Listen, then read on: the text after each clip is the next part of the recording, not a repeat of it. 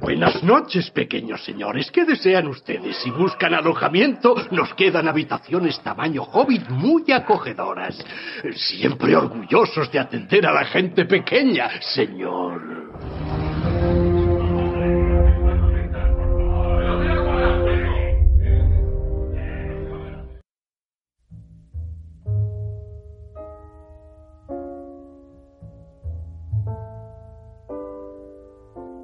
Que nada, que simplemente tenía una recomendación, otra, lo siento, soy muy pesado, de una, una serie. Es probablemente la mejor serie que hemos visto en 10 años. Oye, no empecemos. Ya, empie- ya empiezas con tus mierdas. eh, Los anillos de poder. sí. ¿no?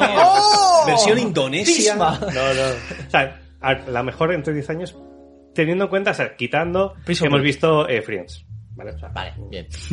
Eso no se puede subir. Venga, lo, lo voy a decir antes de que empiece el podcast. Friends está sobrevalorada. Eh, Joya tío. como una olla. Como no digas prima, no. Es, os cuento primero de qué va la serie porque además tiene gracia con el, eh, con nosotros. Entonces es, eh, está en Martin Sheen, ¿vale? Si lo colocáis, eh, no es, eh, no sé qué serie, qué película aterriza como puedas. una. Eh, Ah, sí. No, Martin Sheen Sí, lo es. Hot Shots. Eso es. Sí. 70 años. Está Martin Short, que no le conoceréis, pero si le veis la cara sabéis quién es. Espera, perdóname, eh, perdóname. Martin Sheen es el padre de Charlie Sheen. No. No, pero sí, sí, sí. Martin Sheen es el padre de Charlie Sheen, ¿no? ¿El de Apocalipsis Now? Sí, ¿no? El de Apocalypse Now o de Platoon, alguno de estos, sí, ¿no? Me Uf, ha ido la... que nos perdonen nuestros oyentes. Hoy vamos un poquito... A ver, lo estoy buscando. Estamos buscando... Hijo de Martín. perdón, sí. perdón, está Martin Short, que se me, se me ha ido la olla. Bienvenidos a una, unas rayitas en, en Brie. Bienvenidos a, a muchas copas. Unos ¿por qué- pollos. ¿Por qué no empezamos de nuevo, hijo de puta? Ah, porque no, esto lo voy a dejar. A ver, este, ¿cómo coño se llama? A ver, enséñame un poco. Este. Juan Carlos. Eh, Juan Carlos Ferrer.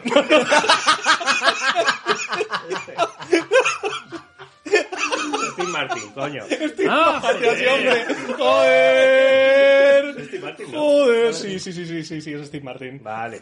ah, ya sé qué serie me dices. Sí, sí, Vale, sí. Steve Martin. Martin Short, perdón. Oye, esto está grabando. Sí. Vale. Y Selena. Selena Gómez. Sí, va- ya sé qué serie. Eso. Selena Gómez es Disney. Disney, sí, sí, Sí, eso es es. full Por lo menos Disney. está hablando de dos tíos de 70 años y una tía de 25. Mu- más o sí, por ahí, Sí, no, ni idea. Bueno, la gracia está en ese, ese equipo de tres funciona muy bien tanto en pantalla como fuera. Entonces, ¿de qué va la serie? Son los tres personajes que viven en Nueva York, en un edificio de Nueva York. eh, no se conocen, no, se, no comparten nada entre sí. Entonces les vemos simplemente subir a, a su piso, los tres en el ascensor, se comunican muy mal entre ellos porque no se conocen. Y cada uno pues sube acelerado a su piso, cada piso además decorado a, a cada uno a su manera, y se ponen los tres a escuchar su podcast favorito, favorito que él suena todas las semanas. Todas las semanas suben un, un programa. Y es un podcast de asesinatos. Hay un asesinato, entonces van pues indagando un poco quién ha sido, quién es el asesino, en plan, como si fuera una, una historia, ¿no? De hecho, Steve Martin lo que se le ve con, con un mapa, se le ve con eh, POSIT, o sea, como que toma notas y tal, se lo toma muy, muy en serio. Y de repente, pues suena la alarma del edificio. Entonces tienen que desalojar el edificio, le preguntan a los botones qué ha pasado, no, no, no tengo ni idea. Entonces eh, eh, seguimos a Steve Martin y que se va al restaurante más cercano. Entonces pide una mesa, dice que está llena pero solo queda una, se sienta, saca su mapa, saca su portátil y se, pone, a escuchar, el podcast. Entonces vienen los otros dos personajes, solo hay esa mesa y le, le piden sentarse en la mesa y dicen, coño, ¿también estás escuchando este, este programa? Y los tres son eh, oyentes de ese programa, muy frikis.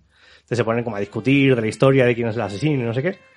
Cuando deciden volver al edificio, en plan dos horas después, eh, un les, les dice el botones, no podéis pasar porque están investigando, ha habido un asesinato. Ah. Entonces se unen los tres en plan, o sea, bueno, se cuelan y empiezan, a investigar. Entonces le empiezan a dar la idea de, oye, chavales, ¿por qué no hacemos un podcast del asesinato? y dicen, hostia, pues puede ser una buena idea, este que estamos escuchando y hacerlo real. Y le dicen, oye, también escuché un asesinato, o sea, el otro día en el metro y no sé qué. Y dice, no, no, no, espera. Solo podemos hablar de asesinatos en el edificio. Y el podcast se llama Solo Asesinatos en el Edificio. Y el programa, la serie se llama Solo Asesinatos en el Edificio. Esa es la, la serie, digamos. Vale, vale. Y es género brillante. es cómica, tiene un punto com. Hay un punto de comedia, es, digamos, eh, pues un asesinato. Vale. Es brillante. O sea, para mí es lo más cercano a lo que es el Hollywood clásico hecho serie. Y en todos los aspectos, música, actuaciones, guion, personajes, todo es brutal. O sea, no sé cómo lo han hecho, pero Solo una es- temporada y termina. No, no, hay dos temporadas. ¿Y termina? Hay más temporadas. Va a haber Oh. más. Termina. Pero va a haber más sí. esto Vale, vale, no, no. No, no, las dos están al mismo nivel. Ah, Y- bueno, y, dices que es solo... Asesinatos en edificio. solo así. Está ahora en Disney. No sé si estará en alguna otra pla- plataforma y si no, pues os lo bajáis. ¿Cómo? Pagáis No, no, no, religiosamente no. la cuota. momento, momento. ¿Y los impuestos? ¿Eh? Hay que pagar las cosas del trabajo. O sea, ¿Y es, los es chuches? brutal. Verla, bueno, no sé, no sé qué tal está en español, pero verla en versión original. Bueno, como siempre, en nuestro podcast hemos recomendado versión original porque creemos que le da además un plus a, a Que lo- aquellos los tres productos. actores de verdad que se complementan muy bien y además hay mucha coña porque como dentro de la historia hay un momento que dicen es que funcionamos muy bien los tres. Es como, es que de verdad en la realidad deben funcionar muy bien los tres. O sea que está, bueno, no lo he dicho, los tres son productores, son productores ejecutivos de la serie. Ah, lo cual también es muy interesante, porque... Es como vamos a hacer una serie donde nos luzcamos los tres. Ya. O sea, que funciona muy bien, es... Bueno, pues... O pues sea, yo la recomendaría muchísimo. Yo la he visto, la he visto con mi, con mi esposa y, o sea, le ha, le ha flipado. O sea, hasta- a todo el mundo que ve eh, le recomienda la, la serie porque es Visto lo que hay, visto lo que hay, señor Dow, me Visto interesa lo esta que hay. recomendación. Visto lo Porque que a hay, veces uno abre Netflix y dice, ¿qué voy a ver? Es que No claro, hoy, hoy el podcast precisamente va de esto, de visto lo que hay. Visto lo que hay, estamos igual un poco en la B. Hoy el, el podcast va a tratar un poco sobre, sobre la, y vamos a decir la crisis, aunque realmente no, no podemos decir crisis o no podemos a lo mejor sentarlo como una cátedra total crisis, pero desde luego sí que nos estamos encontrando con eh, productos laterales que muchas veces nos recuerdan a ideas eh, otrora concebidas, nos estamos encontrando con cosas que ya nos suenan, con una explotación de IPs que lo estábamos antes comentando, que una y otra y otra vez iteran sobre la misma idea. Y todo esto, eh, de lo que vamos a hablar, de esta crisis de ideas, eh, nace por parte de un tuit, de hecho, del, del señor Gavilán, que nos subió al, al, al pequeño grupo que tenemos de Telegram, donde hablamos de, de los podcasts que vamos a hacer, ¿verdad? Sí, eso es. Eh, estaba navegando por Twitter tranquilamente mientras iba de Navegar por trabajo. Twitter tranquilamente. Tranquilamente, sí, ¿verdad? ¿En qué? El oxímoron. Te das cuenta de que, de que es, uno, es un ser angelical, no conoce pecado. O sea, sin esparcir odio ni Sí, soledad. yo, yo la verdad es que no interactúo mucho en Twitter, o sea, es, solo es de Solo entrada- recibes el odio la- Solo, entonces no lo corto, entonces no no hay un no hay una vuelta. Entonces de pronto lo vi y dije, coño. Empecé a mirar un momento la gráfica, las cosas, y digo, coño, es que tiene todo el sentido del mundo, digo, a ver qué les parece a estos. Que bueno, que bueno, se postean cosas, a veces es interesante, ¿no? Y bueno, pues mira, aquí sonó la flauta y... Creo que, creo que retu- retuiteaste el tweet, o sea, nos dice el tweet de la persona en español que hablaba de ese tweet que estaba en inglés. Sí, y ambos, ah, di- digamos, sacaban sus conclusiones de los datos. Luego creo que vamos a ir al tweet, pero más o menos hablaba de la crisis de ideas y todo lo que son pues, remakes y demás, tanto a nivel películas como videojuegos y demás. ¿Vale? Entonces, yo quería igualmente poneros en contexto antes de hablar del tweet, si os parece, porque justamente en estas semanas, depende de cuándo se suba el podcast, ¿vale? Estamos hablando entre septiembre y octubre, eh, han sacado primero, quería hablar un poco de las novedades que ha sacado Disney y una de las novedades más importantes de, a nivel videojuegos de las últimas semanas. ¿vale? Em, a nivel igualmente remakes, yo voy a decir primero que no vamos a tirar mucho hate. Es decir, hay muchos remakes, remasters, lo que sea, que funcionan y están muy bien. La queja o de lo que vamos a hablar es de la falta de ideas. Eso ¿no? es, eso principalmente. es, sí. No per se porque una segunda parte sea mala, que puede ser buena, sino por la falta de ideas. Eso es. ¿Vale? Luego, quería comentar igualmente que ejemplos hay muchos. Digo, porque he visto uno y me ha hecho gracia. Netflix va a hacer un remake de los Teletubbies. oh my god. ¿Vale? O sea que ejemplos malos va a haber infinitos. ¿Vale? Entonces. Ya em, estás defendiendo a los remakes. Sí, No, sí. no, no. Voy a hablar de las novedades que ha sacado Disney, novedades en sentido de, oye, vamos a deciros qué tenemos en mente para los siguientes meses y años. sí, la ¿vale? próxima temporada... Son 10 cositas, más una. Más uno. Más una, la una es extra. Os digo, os hago un resumen simplemente de lo que han dicho que van a sacar. Vamos Disney. sacando, vamos Disney sacando va la, a sacar-. Id sacando la bolsa de basura para vomitar, venga. Inside Out 2. Bien. Todo 2000 el esto es para 2024. ¿Perdona? 2024. Sí, bueno, yo quiero comentar, eh, a mí me gustó mucho la primera película. Y- y tiene creo que es- continuación, ¿verdad? Es, es, quiero decir, déjame Es acabar. ella cuando llega la menopausia. A ver, se puede explicar eh, en diferentes eh, épocas evolutivas qué es lo que va ocurriendo, pero quiero decirme, a mí me parece que está muy bien a nivel documental, pero a lo mejor como tanto como película. O sea, de hecho, yo recuerdo la película de los trailers, que son las escenas finales de, de la película, que era, que se vio un poco más de chicha. ¿Qué es lo que piensa este? ¿Cómo funciona en el otro? Y creo que era De hecho, la lo parte mejor más de esa película entretenida. era el Yo- trailer. claro, quiero decir, es la parte, lo que te quiero decir, eh, es la parte más entretenida, la que da más espectáculo, la que es, vamos, la que más... O sea, creo que hay como cortos. O sea, aparte de la película sacaron como cortos. De la ira, de no sé qué. Claro, como pero más creo que la, la- el- justo el último segmento creo que era el que era más Sí, rollo sí. película, porque el otro me parecía más rollo documental de, mira, eras una vez, De hecho, a mí me parece que la película, el momento de la acción, no tiene ninguna conexión con todo lo demás. O sea, sí, es completamente acaba siendo una especie de, de una especie de juego de plataformas en las que la tristeza hace cosas. O sea, Oh. no, no, vamos, pero sobre todo que, que, que, que no sé qué sentido tiene la segunda película. O sea, si en la segunda película pasan de todo de la primera y se dedican a los a lo que hicieron en los últimos cinco minutos, Pero, es que no, no lo de otra manera. Quiero decir, hay un punto en que, o sea, es que al final es como decir, bueno, el Rey León 2 es necesario porque Simba tendría hijos. Y dices, bueno, ya, claro, sí. Sí.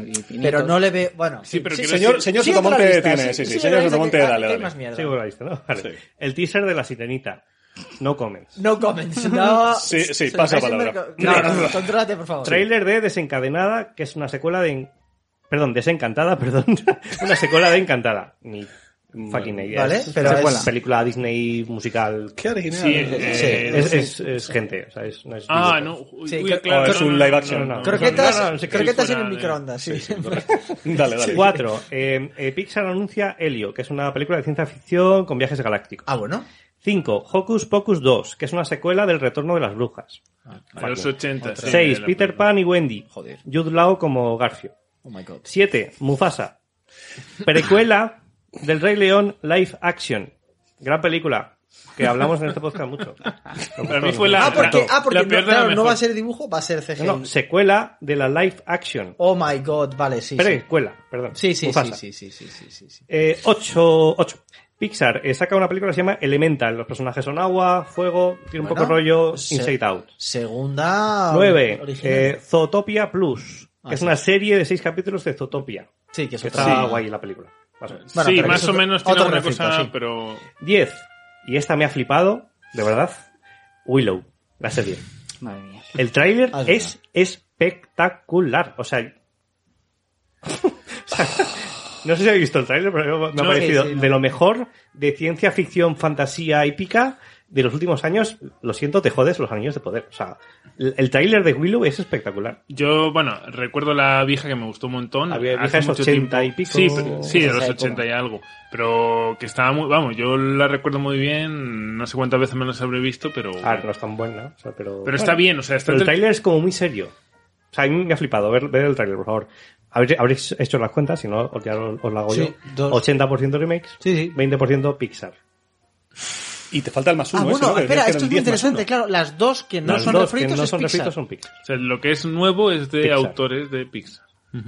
Claro. Y la 11, Disney anuncia que ha empezado a rodar Avatar 4. Avatar 4 y 2 y 3. Porque las dos la van a hacer en dos partes o así. No sé, no se sabe. No, la, la, Ah. la 2 no sale el verano. No, sale en noviembre. Sale No sé, este- que van a rodar la 4 sin saber qué va a pasar con la 2, sin saber qué va a pasar con la 3. Avatar 4. Lo, lo, lo, lo, lo. Ojo, y- y de Avatar- y de mi corazón. O sea, es Avatar, que es, es- el- la post-secuela. o sea, Es la secuela a la secuela que todavía no ha sido estrenada. Claro, el problema es que no sabemos nada de la 2, no sabemos nada de la 3, pero ya van a Que va a que ser, están rodando la a 4. nivel de, de consistencia, va a ser aún, aún peor que la primera, que ya es bastante mala. No sé, o sea, ¿cómo puedes rodar la 4 cuando no has sacado la segunda? Cuando Bueno, se supone porque- que además Avatar es el pico Bueno, a nivel ojo, es que a lo mejor la cuarta es el remake de la segunda. Joder, Dios de mi santa Entonces, vida. en ese punto estamos a nivel contexto y el otro punto muy importante, ya nos lo quitamos, a nivel videojuegos, acaban de sacar hace poquito el remake, ¿Remake? remaster, No, sé. remaster ya hubo. Vale, remake de Last of Us 1 para PlayStation 5. Que tú, ves muy, datos. que tú ves muy procedente. Sí, vamos a decirlo ya. real, El con sí, eso. sí, sí, Sotomonte, sí, sí, sí. el señor Sotomonte Es un payaso de categoría El primer día que salió, Sí, sí. gameplays, No, he dicho ¿No? que hay cosas interesantes. no, directos de, de empezando claro, no, no, no, el no. directo para ver qué tal Al señor Sotomonte ya se le está encogiendo un poquito lo que viene siendo Bueno. la bolsa escrotal. Datos. Eh, esto sale el 2 de septiembre, Last of Us, ¿vale? Es un juego original de 2013, en los últimos coletazos de la Play 3, ¿verdad? Que se sacó un remaster o lo que fuera Sí. en, dos, 16. o sea, en 2014, o sea, al año siguiente. Ah, en la 4. La 4, PS4. eso es. O sea, si lo queréis contar, contarlo. Pero no, o sea, a ver. Sí, es sí. una adaptación a PS4. El Last of Us 2 sale para 2020, ¿vale? Em, y simplemente es, bueno, simplemente han hecho el juego de nuevo con los gráficos de la Play 5. Como tiene tantos juegos, pues le ha venido muy bien a la Play 5. Oye, alguno más. Para tantos juegos que tiene la Play 5, han sacado uno más. Mira cómo, mira cómo intenta meter la puñalada para justificar Pues no, que ya se podía momento. jugar, pero... Es, es, es- o sea, De hecho, o sea, han sacado para, para Play 5 ¿Y lo grandes juegos como Demon Souls, que el original es de 2009, o sea, 11 años después. Aún recordamos el trauma, ¿verdad, señor Sotomayor? Y luego tenemos Shadow of the Colossus, que 12 años después se hizo un gran remake porque el primero era una basura. Primero, es, aquí quiero puntualizar, el O primero es un remaster, o sea, quiero decir, porque al final es el mismo juego, el que le han pulido textura, le han puesto cosas, y luego el, el último sí que es un remake porque lo han hecho de nuevo. Sea, para nivel hecho- coleccionista, ¿cuál es mejor?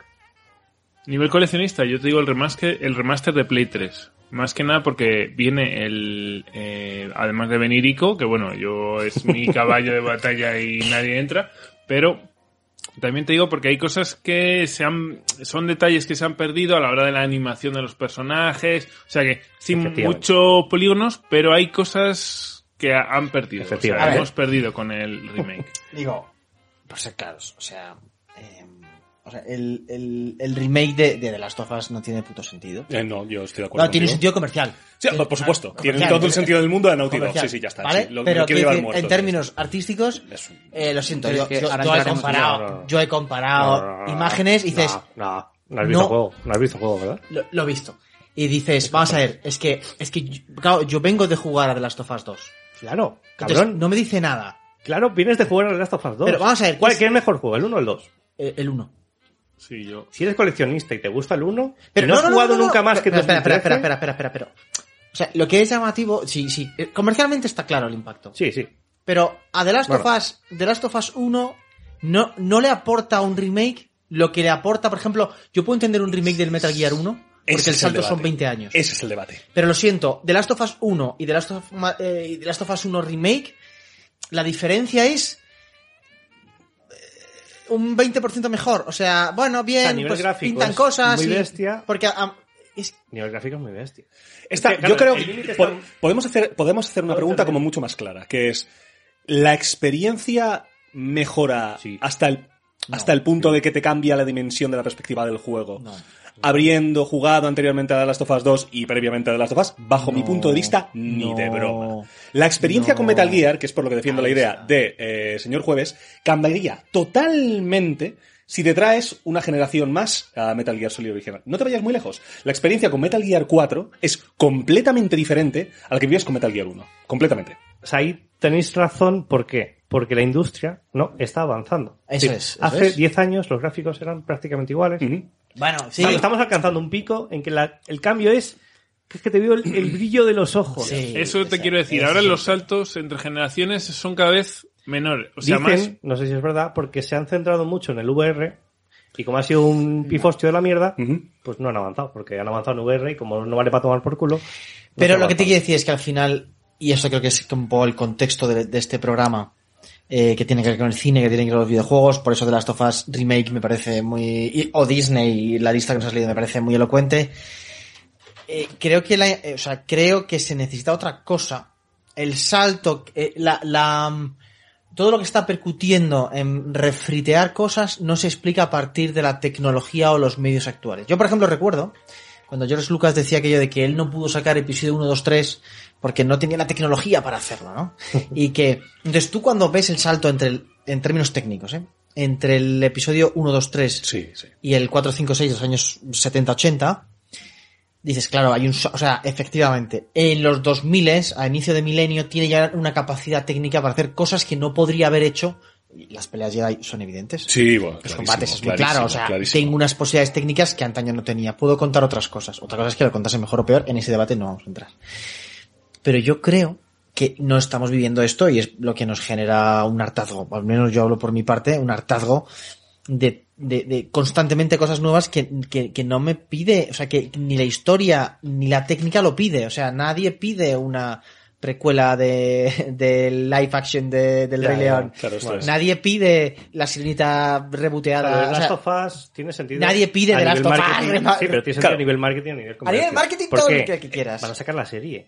Sí, Es que pero entonces hacemos de productos holísticos o lo como lo quieras llamar. No obstante, la pregunta es que parece Pero- clara. Señor Heisenberg, ¿tú crees que esto es una cosa de pura pasta y se acabó lo que se daba? O sea, ¿crees que la solución a la ecuación, la X, eh, creo- ya está marca el lugar? Yo creo que, que antaño, quizá las técnicas que tenemos hoy en día de mercadotecnia, de maximiza- maximización de beneficios, quizá no se están aplicando en el cine o en otras disciplinas artísticas. Y yo creo que hoy en día se coge, para el que sepa un poco de matemáticas, tenemos la función f de x, la derivamos, la igualamos a cero y en ese punto está el máximo. Y eso es lo que están haciendo con las industrias artísticas. Fin de la ¿Os historia. acordáis todos de The Witcher 3? ¿Sabéis cuándo sale el juego? En 2003, 2015, ¿no? 2015. 15. ¿La serie? 2020. 2019. ¿Sabéis cuándo tiene el mayor pico de jugadores simultáneos en Steam The Witcher 3? Un año después, seguro. 2019 con 94.000 Ahí lo jugadores a la vez. Qué horror. Después de sacar la serie, Ya, que era una basura. Que es una puta mierda. Sí, La pero, Pero- es una... Pero funciona. Pero funciona. Es el Va a mercado, sacar amigo. Last of Us la serie, ¿qué hace? Sacar no, un no, remake, sí, a sacar ese- el 2, pero eso es lo sacar que, el lo 3. que a mí me duele del- de, Sí, sí. de un remake así. Pero O sea, si que- no, No, si no valiese no lo pide, 80 no lo- pavos, si valiese 30 o 40 o 50 y yo fuera rico, Sí, me lo compraría. ya. Porque me parece que es un juegazo. Es decir, es un ¿qué tiene remaster de la, de que la una obra tuviera la capacidad de ofrecerme a nivel jugable algo que no me podía ofrecer el otro por temas técnicos. Lo único que me hace es lavarme la cara. Es un lavado de cara. No me interesa. O sea, quiero decir, creo que eso es lo que en la industria estamos Sí, pero- viendo, que son yo- lavados de cara y poco Pero yo creo que lo interesante es decir, a ti no te interesa, pero a las personas que se están poniendo su dinero en riesgo y, y Claro. para tener beneficio, creen que esa es la opción mejor. Yo tiendo a pensar que el que el que arriesga su dinero ha pensado en estas cosas más que nosotros. Yo incluso me atrevería a desmarcarnos de alguno de los anteriores programas que hemos hecho, porque en nuestro primer programa, si no recuerdo mal, habla mucho de la nostalgia. En el fondo, cuando estamos poniendo encima de la mesa el claro ejemplo de The Last of Us, no entra ni la nostalgia. Es un juego que tiene, eh, es de 2013 más o 2013, menos. ¿no? Es que es una década que no llega. No- ahí no hay nostalgia de ningún tipo. Es un, mira las cosas que hacemos ahora. Ojito, que es verdad que va con lo que decíais. Resident Evil el 1 eh, se hizo un remake en GameCube, Sí. que al parecer era la hostia. Sí, está muy bien. Pero es verdad que hay un salto muy grande, un salto gráfico muy grande. Y Sí, son yo creo que el- seis años, ocho años, algo así, ¿eh? No, Que yo creo que la problemática de la que queremos hablar, el caso, mm, el- la excepción sería Last of Us, que es un caso raro. Porque lo, Sí. lo normal que es... es lo que yo defiendo. Es decir, yo no tengo dinero para comprarlo, yo no voy a, no tengo una PS5, yo he jugado Last of Us solamente en 2013. Si yo tuviera todo eso, una Play 5, tuviera mucho dinero y me sobrase, lo compraría. Porque me parece que es una obra maestra. O si no lo has jugado nunca, que mejor que Claro, eso es. Si no lo has jugado como nunca. edición Versión. coleccionista también funciona muy bien porque tiene comentarios, tiene documentales, un tiene un DLC. Bueno, tiene más cosas también. Pero sí. es como cuando compramos Blu-ray, una película que ya, me, ya hemos visto. Para mí es algo así. Sí, sí, pero- Luego están los 80 pavos. Sí, es Sí, que- quiero siempre- decir, si me lo dejas a 30, Sí, sí, vale. Pero claro, Sí, pero... tampoco pero- ha ido tan bien en ventas, ¿eh? Pero claro. Ya. Ah, porque la banda sonora ya está hecha en el fondo. Es decir, Gustavo Santalaya ya ha hecho sus mierdas. El tirado de guion está hecho. O sea, no tiene... el, el audio creo que es el mismo, El audio es el mismo, sí. tal Claro, cual. es que Es que si el audio Es que no te... No, Y, o sea, han querido igualmente dejar el original como estaba, porque tampoco podían tocarlo, porque a nivel, en niveles, lo que tú decías, eh, señor Gavilán, Sí. si lo tocaban mucho, podían liarla mucho. Pero lo, que han hecho claro, lo que a mí, como estaba. una de las eh, gracias que tenía el 1 con respecto a- al 2 era el tempo, el ritmo que tenía el juego. O sea, tú te ponías a las cosas y cuando en el momento en el que ya estabas a punto de agotarte, Aburrirte. saciarte, te ponían otra cosa. Sí, sí, Tenían espectacular. historia, te ponía otra jugabilidad, pasaba algo, entonces eras todo el rato jugando. En el creo que 2 es no de pasa los eso. mejores juegos a nivel jugabilidad de los últimos tiempos, sí, porque nunca sí. te cansaba, era Sí. Algo, esto es nuevo, de repente simplemente te ponen boca abajo y tienes que disparar boca abajo y no Sí, estás acostumbrado. sí. Eh, El, Es una el- el tontería. momen- el momento con. con, con eh, eh, ella se llamaba Eli. Eli. Sí, Eli. sí, joder.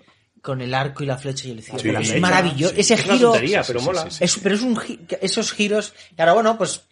eh, eso era un juego original. Sí, Lo que es muy interesante, 2013. Un juego original que, que lo partió, ¿no? sí. Pues, lo que. Ah, sí, pero- ¿De qué habla el hilo de Twitter? Volvemos a, a lo que decíamos. El, de hecho, el, hilo de Twitter, podemos dejar en los comentarios, viene de un post, que lo que han hecho es simplemente eh, reducirlo a un, a un hilo en Twitter. El post se titula La cultura pop se ha vuelto un oligopolio. Y no es una pregunta, es una afirmación. ¿Vale? Entonces lo que, lo que habla es a nivel... eh, sobre todo hay dos, dos gráficas, digamos, que son las que te parten un poco el culo. Eh, la primera es de a nivel eh, cine, ¿vale? Ella habla de precuelas, secuelas, spin-offs, eh, remakes, reboots y expansiones cinematográficas. O sea, todo lo que sea, que no sea original, vamos a decir. Sí. Entonces, eh, una película dice, dame un segundito, era, vale, la cantidad, digamos, del top 100, del top 20, perdón, eh, por beneficio, en 1980, o sea, antes de los 2000 más o menos, el 25% de los top- del top 20 era un remake, más o menos. Vale. Top 20 a nivel beneficio Vale. anual. Eh, desde 2010, estamos hablando del más del 50% de las películas, del box office de top 20, y a partir de 2020 en adelante, más del 80%, y va subiendo. Más del. O sea, tú, de que- Pero El son- top 20, el 80% son Es mucho, remakes. Es que también eso se explica con todas las mm, franquicias de Sí, superhéroes. Marvel, de barra Marvel, barra Marvel. Todo Sí, sí, sí, sí. Y luego Es- no es algo original, digamos. Hablaremos de esto, hablaremos de esto en- después. Eso en cine. Eso en cine. Cine. En videojuegos, Peor. Bueno, pero videojuegos es que lo que a mí me llama la atención Bueno, peor es que no creo, pero- siempre ha sido así. Sí, es, es una de las cosas que quiero comentar. En videojuegos. damos el dato si quieres. Sí, y- da el dato mejor. Porque estamos hablando de 1995. En 1995 el top 20 son franquicias el 63%. Claro. Ya mucho. En 2007 el 92%. Vale. Y en 2020 igual, 92, 93%. O sea, es prácticamente el 100% franquicia. Como no metas algo, un 1% de sangre nueva. Dios. No, pero yo creo que esto tiene un sentido. El, en el videojuego prácticamente nació con, con este pecado. Y en el cine también se ve que la evolución ha sido esa. Y al final yo creo que la no es solo el, que haya un oligopolio, que no haya ideas nuevas, sino que el propio comprador, el propio cliente, es como cuando vamos al Burger King. No vamos porque sea bueno, vamos porque sabemos lo que es. O sea, tú compras una franquicia, tú compras una secuela porque sabes quién la ha hecho, sabes lo que te espera. Sabes el, que el tema es, lo que dice el post, lo que viene a decir es, antes tú ibas al cine, el cine de tu barrio tenía siete películas, elegías entre siete. Ahora tienes, tienes millones, no solo de películas, sino de opciones culturales para elegir. Entonces, ¿dónde eliges? Algo cómodo, algo que ya sabes que funciona. por eso. O sea, te- tengo datos, tengo más datos. Ah, un repaso rápido. Eh, de cine, el top 10 de revenue, de, de beneficios, en 2001, de entre el top 10 solo hay una original. Es Free Guy. Os sonará más o menos. Sí, no lo he visto. Eh, Una coña, esta aparece la, o sea, trabaja la española esta que está en Twitter, que hace efectos especiales. Sí, sí, sí, sí. Vale. En 2020, dos. En 2019, ninguna. Em, Bueno, por... tin, tin, tin, Lo que dice el tío este es que el proyecto Gutenberg tiene 60.000 libros eh, gratis. Spotify dice que tiene 74 millones de canciones, 4 millones de episodios de podcast. YouTube sube 500 horas de vídeo por minuto. Entonces, con toda esa cantidad de opciones culturales, lo que solemos hacer esto es ir al- a, a lo seguro. Es decir, nos gustó Red Dead Redemption 1, Pues me iba a gastar dos. 80 pavos, hostia, me lo gasto en el 2. No voy a comprar uno. Yo, yo recuerdo de pequeño comprabas un juego y no sabía si era bueno. Era la puta lotería. Pues era sí. lotería y dices, y si me sale una cagada, pues me lo como porque yo Miraba la comprado. portada y decía- Comprabas uno, dos, tres al año. Y te obligabas a rejugarlos, de hecho, que también es un factor. Es decir, tenías que exprimirle todo lo que pudieses al juego. Claro, es que eso ha cambiado. Ahora tú Sí. tienes opciones y... Opciones infinitas y vas un poco a lo seguro. ¿Eres fan de Star Wars? Pues me como todo lo de Star Wars. Soy fan de Marvel. Lo que pasa es que aprovechando también un poquitín el comentario de Marvel, eh, una de las cuestiones a las que se puede enfrentar también la industria es a que haya un agotamiento de esa fórmula. Eh, esto está pasando, por ejemplo, con el tema de las fases de Marvel, seguro que os suenan, de que ha- han sido tan icónicos los personajes que han llevado, digamos, la franquicia donde están, que en el momento en el que se ha agotado su arco argumental, la gente parece que ya no, no les llama la atención acudir al cine para verlo. Esto se ve, estadísticamente Sí, se ve que han tenido una también- caída. Estamos, hablando de los datos de, de beneficio. Sí, que hay beneficio es indiscutible. La cuestión, que también es uno de los temas que queríamos traer a la mesa, es hasta qué punto se puede sostener esta rueda de movimiento del, del remake, del coger una IP y sacarle, sacarle los hígados. ¿Cuál, o sea, ¿dónde empieza a caer esa estadística? Si empieza a caer en algún momento. ¿Es todo cíclico? Que creo que también es una pregunta muy justa de hacer. Es decir, nos encontramos con que cogemos los productos de hace 30 años y luego los traemos y dentro de 30 años cogeremos los que son ahora No. los 4 o 5 originales. Yo, o sea, yo creo que esta saturación de lo mismo eh, no se dio hace 30 años. Es decir, yo creo que mm, hay un argumento que es más o menos manido, que me parece un poco tópico, que es nada es estrictamente original, nada nuevo y bajo el sol. Y dices, bueno, claro, efectivamente, o sea, eso es evidente, o sea, to- todo hay- está inspirado en otras Obviamente. cosas previas, ¿no? Lo que yo creo es que ahora hay eh, una, una, una evidente esclerosis de, de refriteo. Yo digo, creo que no, no, los datos hablan por sí solos. En, en cine es clarísimo. En videojuegos, es verdad que el mundo de los videojuegos es muy joven, Sí. es verdad que el mundo de los videojuegos, pero, pero en cine es salvaje. O Por sea, ejemplo, en el, en el post ponían una reflexión de pues que hemos tardado miles de, o miles, mil y pico años en que la pintura ten- tuviéramos en cuenta la profundidad de, de campo. Antes se pintaba solo en 2D. Entonces, claro, eh, estamos pidiendo que cada 10 años tenemos que evolucionar muchísimo. Entonces estamos, parece que puede ser que estemos en un punto de, de bloqueo hasta la siguiente evolución. No, por- porque No sé. yo, yo creo que la clave no es que me cuentes algo de una manera. De hecho, es más, voy a decir. eh, hubo una famosa entrevista a Martin Scorsese. No sé si os suena esta entrevista. Que, en la que Scorsese hace un año y pico eh, afirmó rotundamente cuando sacó eh, el irlandés. Sí. Eh, que ve- venía a decir el cine está muerto, eh, Marvel lo ha matado. Básicamente. Los superhéroes han matado el cine. Afirmación con la que estoy bastante de acuerdo. Eh, y entonces yo creo que la clave no es la técnica. O mejor, el problema es la técnica. Quiero decir con esto. No es que nos falte capacidad tecnológica para contar historias, es que no tenemos historias que contar. No, pero yo creo que el señor Sotomonte lo que yo creo que lo que habla es de la técnica narrativa.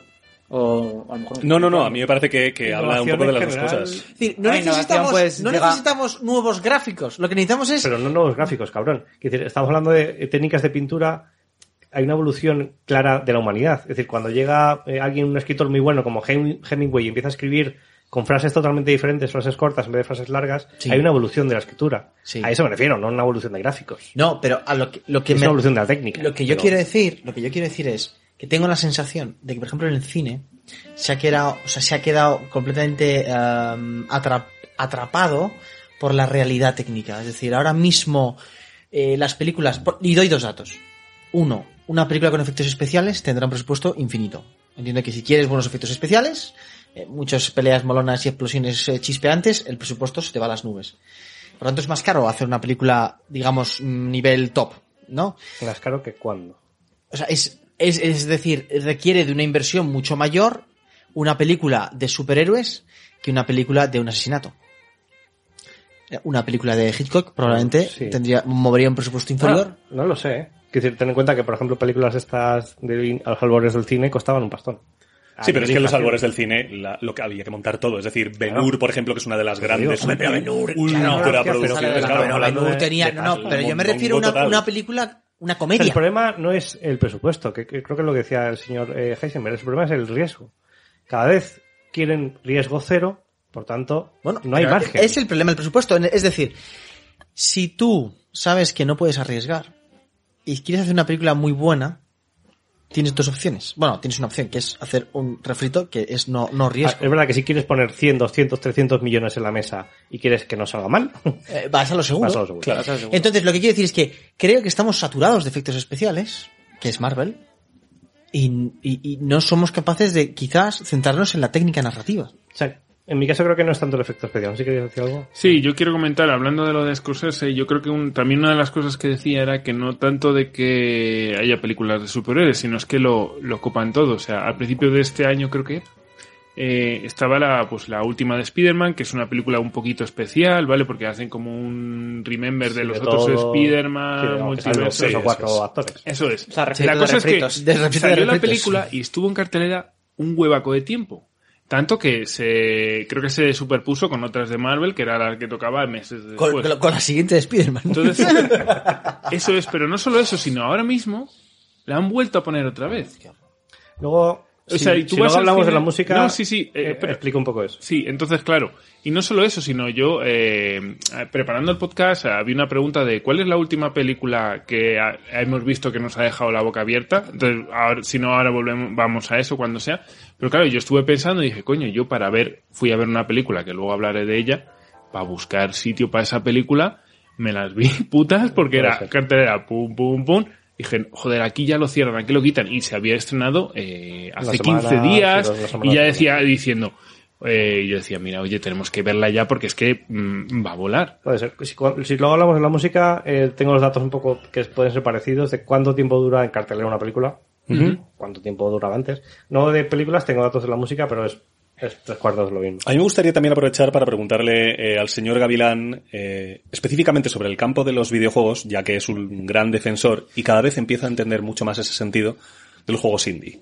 Es decir, si estamos poniendo encima de la mesa el hecho de que en las grandes producciones no se quiere ir al riesgo, no se quiere acudir al riesgo y por tanto se acude mucho del remake, del rescate de la idea preconcebida, ya predeglutida y masticada, ¿Es entonces, bajo tu punto de vista, crees, señor Gavilán, eh, la escena indie aquello que nos puede salvar, o ya no salvar, porque sería como un discurso muy fatalista, pero sí aquello hacia lo que debemos fresco. acudir, eso es cuando queremos decir... A ver, en cuanto a "Dame los ideas"? videojuegos, también te digo que eh, dentro de lo indie hay muchas, hay muchas cosas. Y sí que es cierto que cuando hay un indie que peta mucho y saca un juego, lo habitual es, bueno, ya nos está muy bien. Hemos hecho, vamos a poner un ejemplo que, bueno, no es real, pero vamos. Disco- Disco. Hades. Ah, Vale. No, Sí, me sí. gusta la idea de Hades. Vale. He hecho Hades y claro, dices, bueno, ya llevamos Hades, he hecho yo que sé, cuatro o cinco años, pues bueno, quiero hacer otro proyecto ya porque quiero hacer otra cosa, quiero contar otra cosa, me interesaría hacer, yo que sé, un juego de otra cosa. De tenis, sí. y lo hacen. Entonces, no lo petan tanto, a lo mejor el juego no es tan genial o lo que sea, o es bueno, pero la gente no le interesa. Entonces dicen, bueno, venga, va. Hades 2.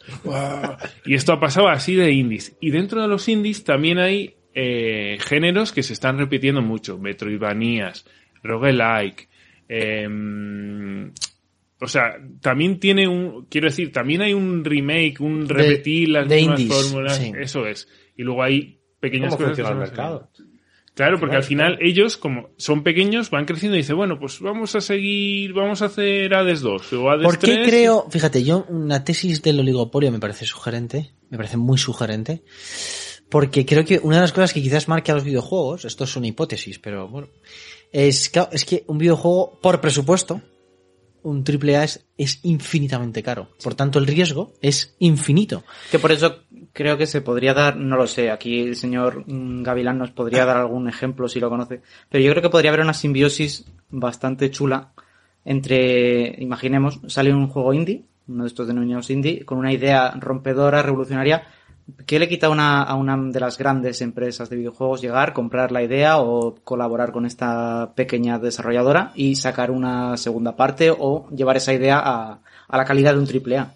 Yo eso muchas veces lo he pensado. Claro, es- esto como estás diciendo me viene a la cabeza Dark Soul. Eh, Quiero decir, o sea, al final es, Al final- sacaron en Sony, tuvieron problemas Sony que no lo supo gestionar y dijeron, me piro, hicieron pues Dark Soul, o sea, estaban con Demon Soul, hicieron Dark Soul que ya era más pues para todas las plataformas y demás y al final digamos que eh, por parte de Sony perdieron a esta, pero es que tú te vas a los indies y también hay un montón de eh, Soul-like, ¿sabes? O sea, que es igual, es un juego difícil, mundo opresivo, entonces es como...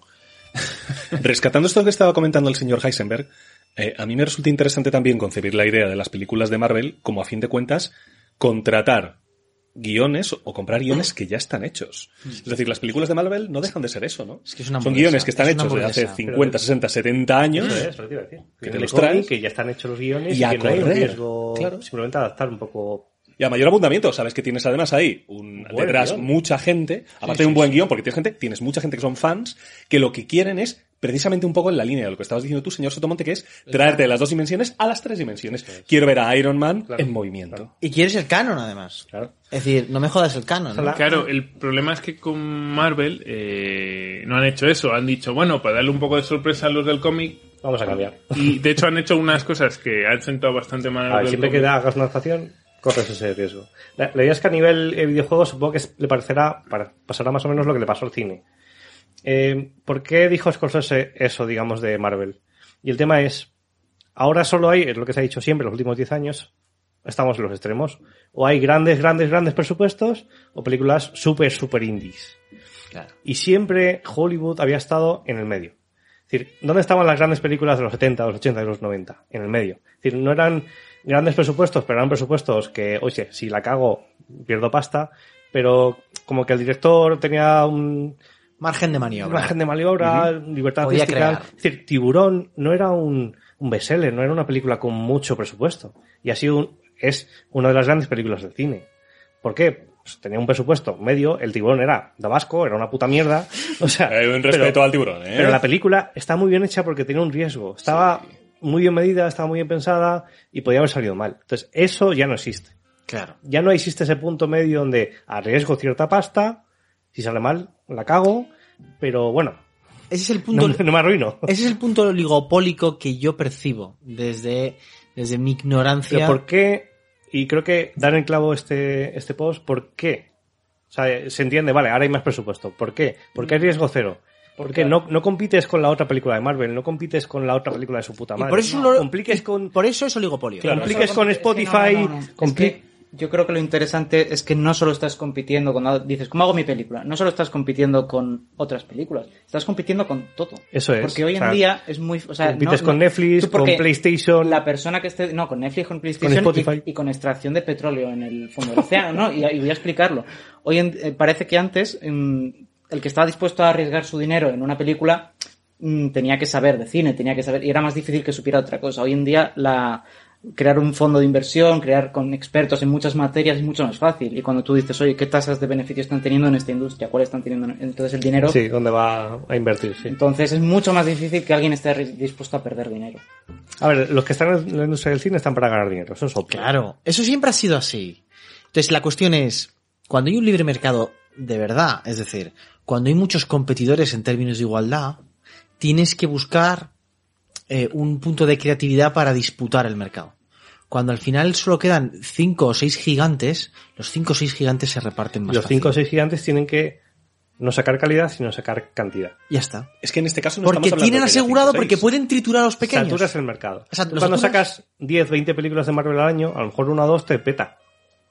Y las demás, bueno. Ya está. Pero Ya está. es- Pero tú saturas el mercado. Es decir, es que yo te digo, incluso a nivel de, de anuncios de películas, es que tengo la sensación de que no veo ya nunca anuncios de películas. O sea, tengo la sensación de que todo lo que se anuncia es la última de Disney, que es lo mismo de antes, pero No, pero también porque ¿No? los Y- trailers de películas han, han evolucionado todos. a lo mismo. O sea, es como, es como la- las modelos que tienen todas las mismas operaciones en la cara. Y son todas iguales porque se ha, Todas se ha- iguales. se ha derivado la función, se ha igualado a cero y tienes el, el máximo, tienes el Entonces, óptimo. hay un punto en que dices, La música épica de esos trailers, todos los trailers son iguales. Y de hecho te digo que vas al cine cuando vamos de vez en cuando, nosotros todavía mantenemos una cierta liturgia superviviente, resistente de ir al cine de vez en cuando. Y es que veo la cartelera y digo, si solamente sé que, existe esta película, las otras 10 no sé ni que estaban en cartelera. Es o que sea, cuando habéis dicho, cuando habéis hablado de monopolio, a, a- a nivel de ingresos y a nivel Oligo, de... oligo, oligo. Es, es, es, Oligo. es, es bru- es- es- sí, pero bueno, oligo. Sí, bueno, pero Pero va en el camino fondo, de monopolio. es que claro, Va camino. es que mi argumento precisamente era ese, que es, ¿cuántas, ¿cuántos derechos tiene ahora mismo Disney? O sea, Disney es Jesucristo. es que es así, o sea. Y lo tiene todo. O sea, es esta casa locura. donde grabamos este podcast probablemente Disney. sea de Disney y no lo sabemos. El micrófono por el que está ya hablando el señor Sotomonte desde hace una hora es de Disney. Sus gafas también son de Disney. El gato del señor Gavilán es de Disney, de facto. Entonces, llega un momento en el que dices, que es un poco también, eh, aquí, eh, señor Jueves y yo, por supuesto, nos damos la mano como, como liberales tapaos y decimos, mm, necesitamos un poquito de, de competitividad. De competitividad, o sea, que, que- Pixar es de Disney. ¡Claro! ¡Claro! Si es que yo, de hecho, te iba a preguntar antes, no quería quedar un poco estúpido, pero te iba a decir, pero si Pixar es Disney, o sea. Claro, está Yo, mi abuelo, pero- es una sucursal. Pero, pero ahora sigue siendo Pixar. Sí, No os pero. Están comprados, pero Claro. sigue siendo No Pixar. os preocupéis que ha venido Amazon y con la serie de los años de poder va a dar ese volantazo. Es brutal, Entonces, ¿eh? creo que esto es- a mí me parece que es un argumento persuasivo para explicar, insisto, y luego creo que hay otra cuestión, y eso sí que lo creo, que a mí me parece que hay otro argumento poderoso eh, para explicar este fenómeno en el que estamos instalados, que es que mm, y no es una falta de creatividad, en eso estoy de acuerdo con algunos, porque creo que la creatividad es una, es, es- es una potencia de la mente que lo normal, puedes pensar, es que siempre va a haber gente creativa y gente poco creativa. Lo que no van a tener son oportunidades para crear. Claro. Eso es- Ese ese es el tema. Y luego también creo que te- lo que donde tal es que estamos en un momento de fin de época a nivel cultural. Entonces, eh, los fines de época a nivel cultural suelen ser muy esclerotizantes, ¿no? Es decir, eh, creo que nos falta tensión vital en el mundo occidental en general. Voy a poner un ejemplo muy sencillo. Si dentro de 20 años China manda en el mundo de verdad, de repente veremos cómo se nos inunda la pantalla de temas, topos, tópicos, no chinos. Es decir, el héroe chino, las historias chinas, las tragedias chinas. Yo no conozco nada de la cultura china, más allá de que supongo que citaban estrellas ninja, inventaron la pólvora y hay dragones o algo Y así. artes ¿no? marciales. O sea, quiero decir, para mí, o sea, no yo sé de China lo mismo que Marco Polo, ¿no? Los vio y dijo, wow. Entonces, pero lo que quiero plantear es que yo sí que tengo la sensación de que, de que parece que necesitamos un cambio radical en nuestra cultura popular, eh, porque mm, nos falta tensión vital. ¿eh? Y una buena pregunta asociada a esto, eh, que nos hemos hecho mientras estábamos fabricando este podcast, es, hablando del tema de la liturgia que mantenemos para ir al cine, ¿cuál fue la última vez que salisteis del cine diciendo, oye, pues esta película no estaba mal? Oye, pues not bad. Oye, pues esta idea. Yo, Yo- no lo tengo nada claro, ¿eh? Sí, yo... Yo sí. sí Yo, fíjate, la última película que me... Bueno, tengo una que es el instante más oscuro, pero porque Churchill es una figura que me fascina, pero creo que la película como cine no dice nada nuevo, está bien hecha y ya está. A mí, eh, Silencio de Martín Scorsese. Estaba pensando en esa, ¿eh? Creo que es 2016. Es la última película que yo vi en el cine y dije, eh, o sea, salí, salí jodido del cine, para bien o para mal, ¿no? O Sí. sea, dije, esta película me ha, me ha afectado muy profundamente. Es que después no, no se me ocurre nada nuevo. O sea, Habría que darle una vuelta. Sí que es verdad que una de las últimas visitas que hicimos al cine nos valdría también para reformular esto que estamos comentando de hasta qué punto un remake es necesario o no, que es con Dune, que tenemos de hecho un podcast.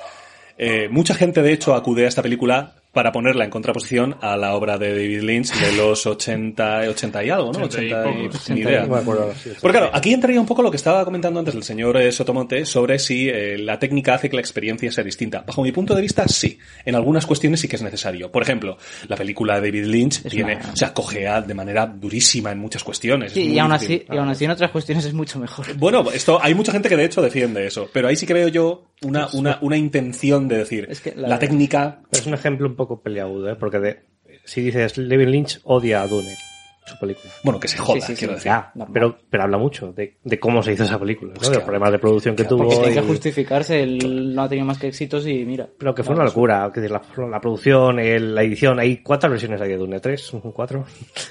Me refiero que, que es un ejemplo un poco peleagudo para ponerlo en contraposición, creo. Sí, no, Porque- pero, pero ves la de Lynch y dices, joder, hay una, hay una narración, hay unos conflictos. hay, Ves la de el Villanueva esta y, y oh, gusanos de arena súper vamos a entender, hechos. Vamos a darle un voto de confianza de que no la ha terminado. Y que queda la segunda Nah, parte. Sí, pero lo que A hemos ver, visto hasta ahora pues es un poco... ver, es problemático. probablemente el mejor director que hay ahora en activo, pero que es es lo que hay. que, por cierto, Villeneuve Por también cierto. se quejó de la estación del cine. Ah, vale, y luego, sí. y luego escondió la pierna. escondí la pierna porque le dijeron tú. Dio una patada a. Marvel y después de repente dijo, maña, maña, Porque Villeneuve, recordar que es el director de Blade Runner, 2049. 49. Sí. Bueno, que no me Que disgustó. de hecho que han anunciado, ¿no? Dijiste Sí, querían hacer una serie, remake, creo. Pero basta ya. ¿sabes? O sea, hay un punto que dices, de verdad, si es que yo, bueno, o sea, yo creo de verdad que estamos tan terriblemente aburguesados. O sea, no hay tensión en lo que hacemos. Las, mira, las mejores épocas, históricamente, las épocas más, más prolijas a nivel de, de- de creación cultural crisis económica. son las críticas. El señor Jueves las- quiere una puta guerra y ya está. No, bueno, ya la tenemos y nos la ha traído Putin. Putin va a cambiar el cine. No, pero... eh, Lo que quiere decir, no, pero quiere decir, cuando el ser humano se ve jodido y se pregunta cosas, Claro. hace O sea, cosas. que- cuando el ser humano está burguesado y solo quiere ocio, es. cuando nuestra expectativa del cine es distráeme, aparece O Marvel. sea, tiene que haber una pulsión filosófica o al menos de plantearse cosas en la vida, qué Pero es que dificultades eso, tengo. eso, eso ya está, al menos bajo mi punto de vista, esa revolución ya la tenemos y es todo el, el wokismo que se está introduciendo en las películas. Uf, El wokismo, el wokismo que, perdón, a creo que a que mí es, me parece capital. eh, a mí me parece duro, que es, ¿eh? es, es la degeneración de lo pop. El wokismo me parece que es, eh, perdón, pero, pero tiene mucho de- del hijo aburguesado que está terriblemente resentido con una vida de, de, de pequeño burgués. O sea, igual. a mí no, no, pero que puede ser, o sea, ojo, porque bueno, esto va a traer cola, pero, pero yo no veo tensión vital antropológica eh, en muchas cosas de las que se hace, porque cuando la expectativa, y eso lo está diciendo el señor Sotomonte, yo pensaba que iba a ser aquí un poco extraño, pero, pero, cuando, cuando no buscas responder a preguntas serias, haces mierda. Pero haces es superficialidades. Es decir, Mm. Creo que las épocas en las que el, el ser humano está más en la mierda, y hay un ejemplo que lo hablamos aquí hace dos programas, que es el de Tolkien. Es decir, Tolkien es creador porque tiene el talento. ¿Por qué? Porque el ser humano tiene la potencia mental de crear. Pero además, es que vivió una época tan crítica que le llevaba a crear. Eso, su vida, En lo que su fue una creación- mierda. Vivió las dos Yo voy a poner guerras. otro ejemplo muy claro, es de literatura, de la que luego hablaremos, pero eh, cuando tú lees literatura rusa del 19, tiene, un- tiene Dostoyevsky, Tolstoy, Grossman, tiene una potencia, ¿no? Estos, estos tíos eh, que están a, a caballo entre finales del 19 y la primera mitad del 20, es tan potente. Yo, un amigo una vez me dijo, mira, leer literatura rusa, le- leer a Dostoyevsky o a... Dice, esto es, es, es como, sientes como que, que, el autor te coge por las solapas y te zarandea. ¿no? Y, creo de verdad que es así, porque es una literatura que a mucha gente no le gusta, le parece muy dura. Es que es muy cruda. Yo voy a coger el argumento del, del señor Jueves y lo voy a apoyar también con una cuestión que me cabrea personalmente un poco. El último día estuve pensando en por qué me cabreaban mucho determinados remakes o determinadas reformulaciones de obras que se habían concebido hace 40 o 50 años en aras de una suerte de manifestación cultural, lo que tú quieras, bla, bla, bla. Podríamos meter a la sirenita, de hecho. Y claro, ahora cogiendo el argumento del señor Jueves digo, claro, es que lo que me da por saco es, ¿de verdad no hay otras historias que contar? Ahí está. Es que ese es el- ¿De verdad no hay otras cuestiones que me puedan eh, generar intimidad o interés? ¿De verdad tengo que coger un personaje de hace 70 años? Y por una cuestión de pura mercantilización, porque hablemos claro y con cojones, pura mercantilización, puro consumismo, puro capital. Te tengo que coger un No hay más historias que contar. De verdad. Por ejemplo, yo, el tema de La Sirenita, o sea, una de las últimas películas de animación de Disney que me gustó bastante, que es eh, Moana Bayana, depende de dónde sea. Sí, a mí me bien. parece, joder, a mí me pareció bastante potente a nivel de las canciones, sí. también porque se basa mucho en mitología y, joder, ya tienes un... Coco. Sí, pero si es que Coco eso- es un película. Claro, que- También, o sea, quiero decir Eso que no- que Toma cultura. dado- Toma cultura. Oja- ojo con Encanto. Y Encanto también. De, Eso- 2020, de este año, 2022. o sea, Eso es lo que se le ha dado bien siempre a Disney. Vas a otras idi- idiosincrasia, a Claro. unos cuentos populares, a unas culturas, haces un refrito un poco, porque son refritos siempre. Todo es un refrito. Y lo presentas de una forma mm, elaborada y, y con talento, y es lo que le ha salido bien siempre a Disney. Es una parte poderosa. Bueno, esto. No, bueno. Vamos a hablar, porque estamos hablando de remakes, no estamos poniendo el punto sobre la I, sobre los qué es un remake o cuándo hablamos de un cambio de formato de adaptación, es decir, cuándo es un remake, cuándo es un remaster, cuándo, o sea, un charter en videojuego, un charter película, eh, lo metemos en el mismo saco, ¿no? Eh, ¿Qué opináis Indiana poco? Jones y ¿Es poco Indiana más? Jones un charter? Bueno, yo creo que lo hemos resuelto también un poco antes. Si la hace, es decir, le añade un plus interesante el poder vivir la experiencia interactiva de, de Nathan Drake se llamaba, ¿verdad? Sí. Eh, De Nathan Drake, bajo mi punto de vista, sí. Otra cosa es abusar de ello, que también parece que, que cuando, que, que solamente, que si bombardeas eh, con, con subproductos, un poco lo que estamos hablando también con el caso de Last of Us, ¿verdad? Que tenemos a, a Joel eh, reciclado, que si a Joel lo matamos, ahora hacemos una serie de Joel, pues acabas de Joel hasta el, hasta el pussy. Sí, pero de todas formas también eh, me hace gracia las sofás, pero las sofás es de toda la el fenómeno zombie que hubo en los 2000, Ya, 2010. Sí, sí. Sí, sí. O sea, las sofás era como lo último y vamos, eh, argumentalmente sigue todos los tropos. O sea, si es especial es por otra cosa, ¿no? Entonces me vas a hacer una serie con los tropos reciclados, no sé. O sea, también me parece un poquito... Bueno, creo que a nivel ambientación es el top, ¿eh? A nivel Ambientación, de, videojuegos. zombies. O sea, que no son zombies. ambientación. Ambientación. O sea, ser. ese mundo apocalíptico. Puede ser. No sé dónde- en qué juego tenemos mundo de desarrollo. A ese muchos Resident Evil, pero claro, no, No, tiene la pero calidad. no, pero no, no, no, no. no. De hecho, justo Resident Evil acaban de sacar la serie en Netflix. Bueno, la serie ya ya está es. cancelada. Sí, Sí, ¿no? Bueno, ahora hay un juego muy interesante, ¿no, señor Sotomonte, que se llama Day... de- ¿cómo, cómo se llama el juego este? El zombie... el- Days Gone. No, el, sí, Days Gone se llama el juego.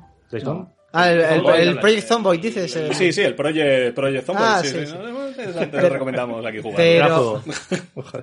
Y hablando, a- hablando de Days Gone, que es otra vez el tema zombie, o sea, pero me gusta Days Gone porque dentro de los videojuegos, dentro de Sony, es eh, volver otra vez a sacar los zombies y es un juego que no lo, que es un alto presupuesto y se metió la hostia. De hecho, no hay, no va a haber una segunda parte, lo han dejado todo muy en el aire porque no vendía lo suficiente. Luego hay, claro, hay un rumor de gente detrás que dice, coño, es que es muy divertido, pero no, no petó lo suficiente. Es que Bueno, es muy Es que parecido esto, a... esto es una cuestión. Yo recuerdo con el señor Sotomonte navegar en, las, en, en los mundos de buscar bu- buenos juegos con buena imitación de zombies y estaba el DayZ este que era una especie de, sigue, de, sigue. sub- sí, de, de capa que le ponían encima a no me acuerdo a qué juego en su día. Arma 3. Al Arma 3. Ah, es verdad, es verdad. Y no me acordaba. bendita mierda. Yo me acuerdo de jugarlo con señor Sotomonte diciendo, es que esto no se puede jugar. Es Entonces, claro, chaval. a mí lo que me hacía clic la cabeza es, vamos buscando una experiencia que nos sumerja en eso. Es decir, entendemos, efectivamente, que lo que estamos buscando, que el objetivo lo tenemos muy claro. Es decir, la plantilla, tenemos muy claro cómo queremos que sea la tarta. Queremos, tenemos clarísimo el sabor.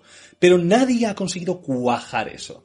Entonces, a lo mejor, eh, no veríamos con tan malos ojos la industria del... O con tan malos ojos... Sí, qué cojones. Con tan malos ojos la industria del remake, la industria del reciclaje, el rescatar ideas pretéritas, siempre y cuando bajasen a realidad algo que el espectador espera y que no se ha conseguido antes, que es un poco la idea cuando tú y yo íbamos buscando un juego más o menos decente de zombies al que jugar, ¿verdad? Sí.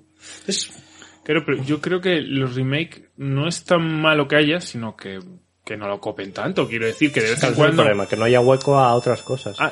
Tú, tú hablaste, creo que, señor, hablan de dos películas, por ejemplo, que me parecen muy interesantes. The Think, la cosa. Sí, The Y Thing. Scarface. Y Claro, creo que pero- son elementos muy representativos. Sí, porque, a ver, yo conozco The Thing, la de los 80, Que es y la de me dijiste tú que Carpenter. había uno de la de Carpenter. que creo que debe ser de los 60, la anterior. Claro, y de Scarface, que yo vi la de los 70. Scarface es del 35.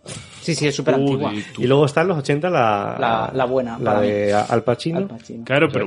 Yo no sé si, no sé qué voy a decir. No, la buena es la... Entonces, claro, yo decía, joder. sí, Con The Thing sí que hay un cambio, no sé si técnico, pero es verdad que son 20 años, pero es verdad que llega Carpenter y hace un peliculón de la hostia, que supongo que era de los 60, pues no era tan tal, tal. Y luego está Scarface, que son, pues eso, que son 50 años de diferencia, que evidentemente a nivel técnico es un cambio, una barbaridad. A mí personalmente me gusta más la del 35. Claro, yo por... Entonces, claro, quiero decir, ¿y ¿por qué hacemos los remakes? ¿Por qué tenemos esa necesidad de hacer algo?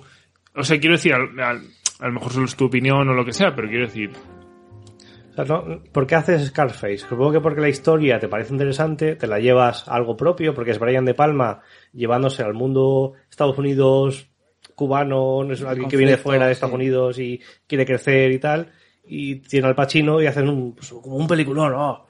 Supongo que es un poco ese rollo, de coger a una historia y darle la vuelta y decir, vamos a hacer algo Claro, pero... novedoso. Pero la diferencia es que hay una- un salto de tiempo bastante grande y como que no, no lo vemos tanto un remake, sino como una porque sigue, representación, una... sigue el mismo, la misma estructura Yo creo que no, es que no me? A ver, supongo que sea la base de la historia, no, no creo que es igual, O porque la hay un primera es más... que tiene una cicatriz en la cara. detective, más o menos. Ya está. Es más, la primera es más detective, pues tiene negro clásico, y la otra es, pues, Raya de Palma, pues el otro poniéndose hasta las cejas y con la Pero hasta metralleta, las ¿sabes? cejísimas. Y con la metralleta pegando tiros. Bueno, hemos estado hablando de hecho de cine, hemos estado hablando también de videojuegos, no nos podemos dejar también el tema de las series, es decir, Cobra Kai, la madre que me parió. Oye, que la gente dice que está muy No, bien. Cobra Sí, Viendo, he estado viendo también, yo me he visto No, la visto. primera temporada, la segunda no me acuerdo si me la he visto, yo creo que me he visto un trozo y, a ver, nostalgia in the night. No, no, pero a mí me, a mí me parece que supera. O sea, sí que coge la nostalgia de base, pero crea, Es, construye por encima. supuesto, coge el universo y le da ver, un ar... Sí, sí, le da ¿Cuántas un... películas hay de Karate Kid? ¿Tres? Tres Hay- o cuatro. Hay, tres, hay tres y la de... La de Will Smith. que en fin, Chan, sea, el hijo de Will Smith, ¿no? No, no, y bueno, el- sí, pero hay, hay otra, hay tres Karate Kids y luego otra con Hilary Swank, que es eh, Ah, la, sí, sí, sí, la sí, sí. no sé qué Karate, bueno, y luego la de la del hijo de Will Smith, sí, esta. sí. Pero que a lo mejor hacer una serie, o no sé cuántas temporadas lleva, ¿tres? Lleva ¿Cuatro? cinco, Cinco. temporadas. Pero Es- es sí, normal yo que expandan, ¿no? quiero decir, yo ya en esta última he visto algún bajón, luego vuelve a subir, Bueno. pero sí que es cierto que ya tienen que ir cortando, porque me parece muy interesante cómo el tipo de película que hacían, la vuelta que le da, o sea, es que mola un montón el principio, o sea, el- la introducción de la serie mola un montón porque sale, bueno, todo el mundo ha visto Karate Kid aquí, imagino. Sí. Vale, pues eh, la pelea final de la ruso contra mm, L- Lawrence era así. Sí, Johnny Lawrence. Le hace la, bueno, la pata de la grulla famosa y cae al suelo. Pues automáticamente te dan un salto, el de mayor, o sea, él ya en la edad que tiene ahora 40 o 50 tacos, tumbado en, en el suelo de su habitación, tumbado. Se hacen ahí un salto en el tiempo para que veas cómo esa patada, cómo le ha cambiado la vida, cómo qué ha sido de él después. Entonces, es muy interesante. Me parece que coge la nostalgia, que dice, mira, nostalgia, pero luego construye algo nuevo. Willow tiene pinta de ser eso. De hecho, si habéis visto el tráiler, que creo que no lo ha visto ninguno, aparece Willow. Es decir, aparece el actor de Willow, haciendo de Willow. Sí, el puto nano. Hace de Willow. Un saludo. Y la sensación es, es que van a continuar la serie con Willow. Y van a hacerla todavía más mágica, todavía más épica, Es que, todavía claro, más bestia. Aquí entraría el argumento de. eh, es justo, que aquí bajo mi punto de vista la respuesta tal sería así, explotar un universo si el universo tiene cosas que contarnos. Sí. Creo que sí. Creo que Mira, sí. David Lynch con Twin Peaks. Eh, 25 aquí, años después. y podemos entrar en muchas cosas. Podemos entrar, por ejemplo, en series que han conseguido, de alguna manera, eh, exonerar de sus pecados a determinados subproductos. Y aquí estoy hablando de Mandalorian, por supuesto. Es decir. Mandalorian ha sido una serie que los eh, fans de Star Wars han aplaudido. Los mismos que le han metido muchísima, muchísima Sí. caña a las, a las secuelas que, que ha fabricado Ryan Johnson. Y, en fin, otro día hablamos de esto. O sea, creo que se pueden, so- incluso en el mundo de los videojuegos. Tenemos por ahí un podcast en el futuro que no tampoco queremos adelantar demasiado sobre un videojuego que es, es muy posible que lo parta sobre precisamente la explotación de cierto universo mágico y de hasta aquí puedo leer. Y claro, una pregunta que, que surge, tal vez eh, una de las últimas preguntas del podcast sería, ¿pasa esto también en industrias como puede ser los libros? ¿Hay reciclaje como tal en, en esa industria? Pero yo cre- creo que siempre lo ha habido, las novelas estas de vaqueros, las de mm, las novelas eróticas del marinero con los brazos fuertes.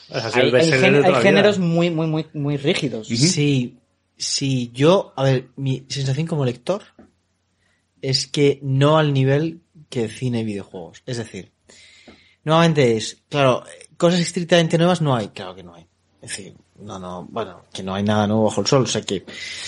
Pero tengo la sensación de que la libertad del autor es muy superior en, en la literatura, dentro de que el autor sabe que hay una situación muy precaria. El escritor de novela sabe que si no es un bestseller, va a vivir mal. Es decir, que vivir solo de lo que escribes es muy difícil. ¿no? Y eso en el mercado, pero siempre ha sido así, eso ha sido así desde, desde, desde hace 100 años y para atrás, o sea, que, que realmente era muy difícil vivir de lo que uno escribe, vivir de la pluma, ha sido siempre muy, muy complejo. Hoy día la relación de poder entre autor y editor sigue siendo tan torticera como, como hace 80 o 90 años y las peleas entre ellos han sido siempre las mismas. Eh, yo tengo la sensación de que la libertad que puede tener un autor, otra cosa es su, su éxito en el mercado, que es cierto que ahí ya no lo sé. Y el señor Sotomonte seguro que tiene jugosos datos. Pero, pero, claro, volviendo al argumento del, del oligopolio, claro, el riesgo en la escritura de un libro Es es, poco. es, es muy poca, es el riesgo del tiempo del De autor. todo tu tiempo, pero Es si, tienes, decir, si tienes una fuente de ingresos. Es verdad que está atado a que si es un autor de éxito sabe que tiene que sacar ciertas cosas para vender, y eso sí que puede atar. Pero creo que tiene una mayor capacidad creativa. Otra cosa es que el impacto, hablamos de un, de un sector donde, bueno, pero señor Sotomante, No, pregunto, ¿y de la está música, de la música tenéis Bueno, alguna es- reflexión? Yo tengo sensación de que la música bueno, es, lo- es- es, mucho más Es- oligopólica que antes. es- no, y no son oligopólicas, no, de copias, de copias y de, y de reciclajes. Es brutal. que- ¿eh? o sea, que es brutal. O sea, yo tengo la sensación de que, de que música se escucha a nivel de diversidad menos que antes. Ah, bueno, Vamos a los datos. Vamos, a los Vamos datos. Sí. ¿Empezamos por los libros o por la música? Por Música. libro, por libro, por libro. No, que te jodan. Superfuerzas. Tengo más en música, luego vamos a los libros. Jódete. No, a ver. Entonces, eh, seguimos con el hilo de Twitter. Yo, para mí, música y libros no lo tenía, la tenía, digamos, muy consciente a nivel, o sea, películas y videojuegos. Sé que más o menos cómo está la industria. No manejo ni música ni libros, no sé cómo va. Entonces, los datos que me parecen muy interesantes. Eh, tenemos por un lado, eh, por ejemplo, número de artistas diferentes en el top 100 anual. Eh, y vemos cómo va disminuyendo con el tiempo. De 1960 tenemos una lista de 373 eh, artistas en el top 100 en un año. En el 1970 sube a 458, que debe ser el pico. Estamos hablando a nivel mundial. Eh, no sé de dónde sacar los datos. No sé si es Estados Unidos o mundial. Es que al final, si es a nivel mundial, esto se explica con la, la- la invasión cultural anglosajona. Bueno, pero sigue habiendo una, una subsección también, porque dudo mucho que en, en- en Occidente escuchamos lo mismo que en Que países indio. árabes, por ejemplo, claro. en la India. O sea, yo para mí, si habla de Estados Unidos, habla del mundo, de nuestro mundo. Evidentemente nuestro no vamos a mundo meter un chino o un indio, porque, Porque el pero fenómeno en literatura es igual, en música es igual que en cine, o sea, que la Pero, es pero bueno, me sirve, o sea, es- o es global o es nivel occidental. No yo creo que está pesando más todo el, todo el núcleo anglosajón. yo diría Estados Unidos, queréis. No, no sé si Estados Unidos es mundial, pero es occidental o, o por lo Usted menos tire, señor. Unidos. Usted tire. Desde el pico está en los 70, 458. En 2012 baja, que es el pico más bajo, a 244, ¿vale? Que es la mitad de los 70 más o menos. Y en 2019 sube un poquito a los 315 artistas. El número de canciones eh, en el top 100 anual eh, tenemos en 1960 573 canciones, en el 67 736, que es el pico, Y bajamos al, al mínimo en 2001, que hay 288 canciones diferentes en el top 100 en un año. Eh, es la época de Napster, ¿vale? ¿Os acordáis? La época de descargar canciones a, a saco. En 2019 sube a 518. Y hay un pico en los 2000, se está viendo. Y luego vamos retomando un poco esa diversidad, Diversidad. ahora. Em, ¿Cuánto tiempo está una canción en el top eh, 100? Y es un poco lo que decía en cuanto a la cartera del cine. Puede tener un, un reflejo, ¿vale? En 1960 están 8 semanas en el top 100. Una, una canción la sacas, llega al top 100 y está más o menos unas 8 semanas. En 1990 está 14 semanas. En el 2001 está 20 semanas. Es decir, la época Napster, 2001, do- 20 semanas. 2010 y 2019, ambas, la misma tendencia, dos semanas. Es Es decir, pocos artistas, muchas canciones. Pocas canciones de esos muchos, muchas canciones de los pocos artistas permanecen, pero las que permanecen duran mucho. Es decir, una canción puede estar años dando vueltas y la seguimos oyendo una y otra vez. Em, y esto es muy interesante. Canciones por artista en el top 100 por año. Es decir, un artista, ¿cuántas canciones que él saca en el año están en el top 100? 1965 tenemos el ejemplo, el mayor ejemplo de los Beatles. Su quinto álbum. Tiene 10 canciones en el top 100 ese año. Vale. Elvis tiene 7. Para que veáis un poco, Vale. Los Beatles es el top. 2018, Drake, su quinto álbum también. 28 canciones. 28 canciones. Lil Wayne, 22, raperos todos. El álbum en concreto es Help de los Beatles, que además tiene 14 canciones, de las 14 consigue meter 10 en el top. Drake tiene, en su disco se llama Scorpion, tiene 25 canciones, tiene 28 en el top 100. Madre. Es decir, el 100% de su disco está en el top 100 y alguna más que tendrá por ahí. Ah, pero eso hay que ver por qué es, porque es que no tiene ningún tipo de sentido, ¿eh? Cada canción la venden como un single, hoy día. Y aparte que el disco son 25 canciones frente a las 14 de los Beatles. Es decir, estamos diciendo, voy a hacer un disco y voy a hacer muchísimas canciones. ¿Por qué? Porque ahora hay Las meto todas en el... pocos artistas, muchas canciones. Saturo el mercado con mis canciones. Esa es el- la idea de la música. Y la televisión no la, lamento, pero bueno, a peor. y los libros lo que tenemos es eh, top 10. em, a ver. Un autor con múltiples libros ese año. Bueno, un autor publica múltiples libros en un año, dos, tres libros. Entonces tenemos el top 10 de los escritos por un autor. A ver si me, si me explico, perdón. Libros de top 10 escritos por un autor con múltiples libros ese año. O sea, Stephen Vale. King, que es el único que escribe 20.000 ¿Sabes libros al año. de los tíos que escriben más de un libro al año, ¿cuánto porcentaje hay del top 10? ¿Vale? En 1920 un 7%, 1940 un 5%, en 1960 cerca del 0%. En 1980 9%, Ojo. En el 2000 26%. Es que es eso. En el 2019 un 38%. Es una locura. Es decir, en 1950, más o menos, el 50% de los autores que están en el top mm, 100, top, Sí. top 10, perdón, han repetido alguna vez. Han sido antes Sí. bestsellers. Sí. En 2020, el 75% de los que están en el top 10 han sido alguna vez O sea, que nos estamos encontrando de nuevo con el efecto Lo Marvel, mismo de todo quiero la misma mierda. Es decir, claro, Po- eh, John autores y esta gente comen- sacan... eh, de hecho, creo que John Grisman, uno de estos, es el primero que saca tres libros ese año y los tres en el top 10. Es una locura. Eh, eh, bueno, y es un ya. Sí, sí, sí. Bueno, es un fenómeno muy de muy cultural. O sea, te das cuenta que es un fenómeno que traspasa toda la cultura. Los libros tienen un componente, que es como puedes escribir dos, tres libros en un año. Es eh, bueno, eh, contratando negros. Claro. Es así. Digo, Dí- lo que a- siempre se ha entendido por negros en la literatura, que es el que te No, escribe y pero no hay pone gente, nombre. que- o sea, quiero decir, depende de... Ahí está Cés- César Vidal escribiendo sobre temas inverosímiles eh, el mismo año, o sea. Un saludo a Ana Rosa Quintana, que seguro que nos está escuchando ahora mismo. Pero También un poco de la técnica del escritor, pero ahí, quiero decir, yo no sé muy bien cada uno lo que hace, pero yo sé, hay que escritores que se dedican sus 8 o 9 Claro, horas todos los días escribiendo, pu, pu, pu, a mí y me gustaría plantear, nuevamente como hipótesis, porque yo esto, seguro que se, se podría estudiar de alguna manera, ¿no? Pero, ¿qué peso tiene la globalización en todo esto? Porque, evidentemente, si la globalización tiende a uniformizar, O sea, creo que es un problema más allá de globalización, que evidentemente tiene parte. Volvemos a lo mismo, de cantidad. Es decir, si tenemos una enorme cantidad de diferentes formas de disfrutar de la cultura, ¿vas a escuchar una canción de un disco de un tío que no conoces? Aquí, aquí voy a Es incidir que es mucho yo más sobre una difícil que antes, lo quiero decir. sí. Tengo la impresión, me voy a tirar un triple, pero, y no un triple, pero es que es la sensación que yo tengo y creo que también este podcast vale para, para decir estas cosas, de que con el tema de la música aunque estemos hablando de autores diferentes, si es que lo son, que no lo tengo tan claro y como tú estás diciendo, hay un reciclaje de artistas, todo el rato estoy escuchando la misma fórmula. Mierda, tío. Eso la misma fórmula. Me pones, o sea, cuando escucho a Aitana, o escucho al triunfito de turno, o escucho a quien no sé qué pollas, todo el rato tengo la sensación de que estoy De que ese- escuchando que la ese- misma es ese, mierda. es ese puré, ese puré entre pop, reggaetón y es es- no soy muy No tengo es toda la misma mierda, es como un puré. A lo mejor esto es una cuestión de polla vieja o no, que puede ser, es posible, pero Pero es que... decir los datos es que ahora es mucho más difícil entrar en la industria. Eso es. cero, digamos. Es la mucho dificultad. más difícil. ¿Por qué? Porque además los grandes están hipertrofiando, están sacando 200.000 canciones al año. Entonces, claro, es. alguna lo pega.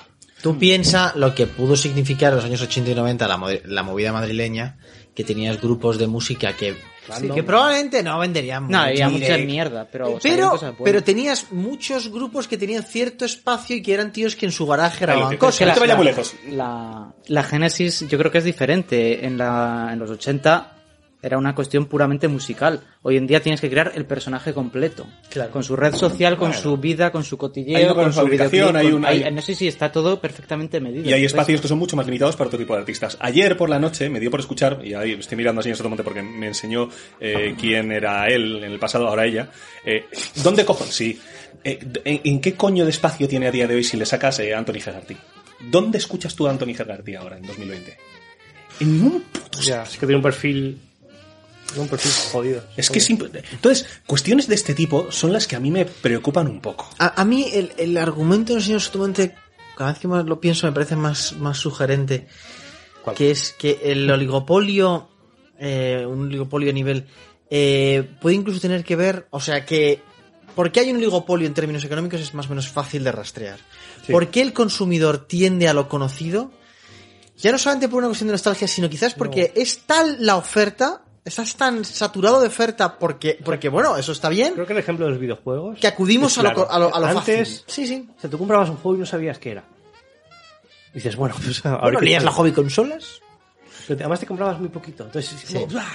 Pero ahora, tío, te gastas 80 pavazos en un puto juego. Y hay un evento social alrededor de él que no había antes. Es decir, las redes sociales marcan Sí, la diferencia también. Es decir, tú escuchas a Aitan y juegas al Den Ring porque Aitan está de moda en la red social. Si el Den Ring, aunque es verdad que el Den Ring es un perfil. Y no de estamos juego- hablando de los juegos que son gratuitos, Y... Fortnite, Bueno, sí, eso todos es, estos eso que es. rellenan un montón de horas. Sí. Dices, hostias, es que yo el Fortnite llevo mil horas y es gratis. Me voy a comprar un juego 80 pavos que no sé si me gusta, Claro. o es indie, o no lo conozco. No, voy a ir al Ender Ring. O sea, yo, el- los videojuegos, el cine, tienen, yo creo que no son comparables, bueno, de los cuatro palos que hemos tocado, yo creo que cada uno tiene sus particularidades. A mí me gusta mucho la música y yo creo que para poder responder a estas preguntas que estamos haciendo sobre la música, habría que preguntarse ¿para qué sirve la música? Por- ¿Para qué mm, se utiliza la música en una determinada conjunto de personas? Entonces, no es lo mismo, eh, ahí tiene mucho peso lo que ha dicho el señor juez de la globalización. No es lo mismo, la, la música tú no la buscas, o el mayor- la mayor parte de, de la, de, de las, del público no busca música porque diga voy a disfrutar de una obra artística, sino voy a formar parte de algo, voy a formar parte de, de, unas, de una escena, de un entorno, de una cultura.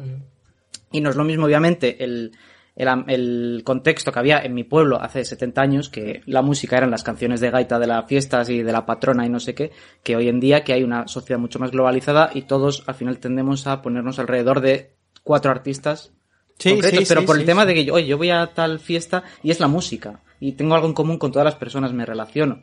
No vas a ser el raro que, ah, no, yo escucho esto porque técnicamente o porque me transmite esto. Incluso porque no tienes tiempo, o sea, yo pienso, muchas veces cuando voy a elegir una serie de Netflix, yo tengo como dos grandes canales. Uno, el señor Sotomonte en sus recomendaciones eh, de inicio de programa. ¿Verdad? Eh, y dos, dices, quiero ver una sitcom.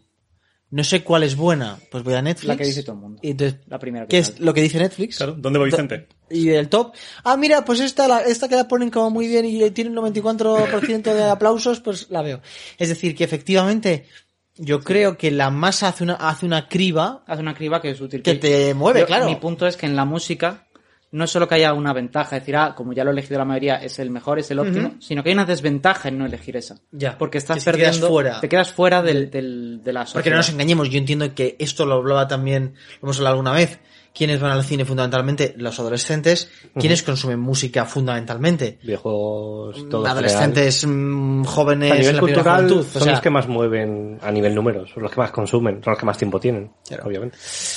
Entonces, y luego yo creo que es otra cosa, o sea, que creo que hemos transformado la cultura en pop y a veces pensamos que eso es natural y no lo es. No digo que sea antinatural, sino que digo que es un elemento histórico de nuestro tiempo, de- Pero de, nuestros últimos Lo 50 que viene a años. defender el texto es la cultura pop está siendo oligopólica, vamos a cambiar eso, la cultura pop. Es decir, que permitamos que la cultura pop se esté convirtiendo en un monopolio, perjudica a la sociedad, porque nos estamos haciendo más tontos, eh, más enganchados a cosas que son Yo no sé si porque en los 80 puede la cultura salir- pop, las letras eran, o pretendían, ser más profundas, por ejemplo. Yo, bueno, además te digo, del mundo académico también da para otro podcast, pero también tiene una dimensión pop. Es decir, también tiene una dimensión de, de esclerosis, de... Eh, entonces, yo tengo la sensación de que hemos reducido la... Esto creo que es ya es muy antiguo, pero, pero creo que hemos reducido la cultura a lo pop. Y entonces, claro, lo pop te introduce en la moda y la moda tiene sus propias lógicas, que es esto que estamos viendo. Claro. Entonces, claro, llega un punto en que dices, oye, ¿cómo puedo ver yo un cine que sea arte? No producto. Hemos normalizado que el cine, la, eh, la literatura, los videojuegos son solo un producto de ocio, de consumo. Y dices, bueno, es primeramente un arte. La dimensión de arte la hemos, la hemos soslayado y lo que le pedimos es que sea un producto, como un bollicao, esté bueno y me lo haga pasar bien. Que ojito, porque hemos hablado de que la industria de los juegos indie, te saco mi Hades y luego me saco otro, otro juego y nadie lo ve. Entonces tengo que hacer un Hades 2.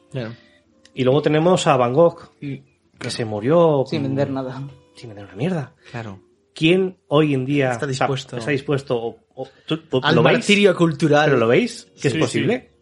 No, es, no es viable que un artista haga su obra y muera sin recibir nada a cambio. No. Es obvio, entonces... Su- Suena raro. Claro. Suena raro cuando, cuando Es que no solo es arte, es cultura. Es que es que es, Ya, es que es- Sí, es sí, que pero es- como proyecto de vida, yo cuando Claro, me es gusta mucho Van Gogh y cuando he, he leído sobre su vida y tal, digo, no, no me lo creo, no es posible. Es que es ¿Qué- una qué vida? O sea, fue deambulando de un sitio para otro sin vender nada. Y hoy en día es inviable.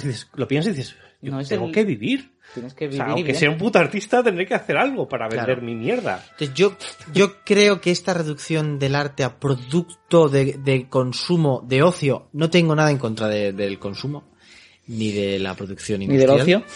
Pero, pero sí de la reducción de la cultura a producto de ocio. Creo Sí. que eso es, eso es muy dañino, es muy dañino, ¿eh?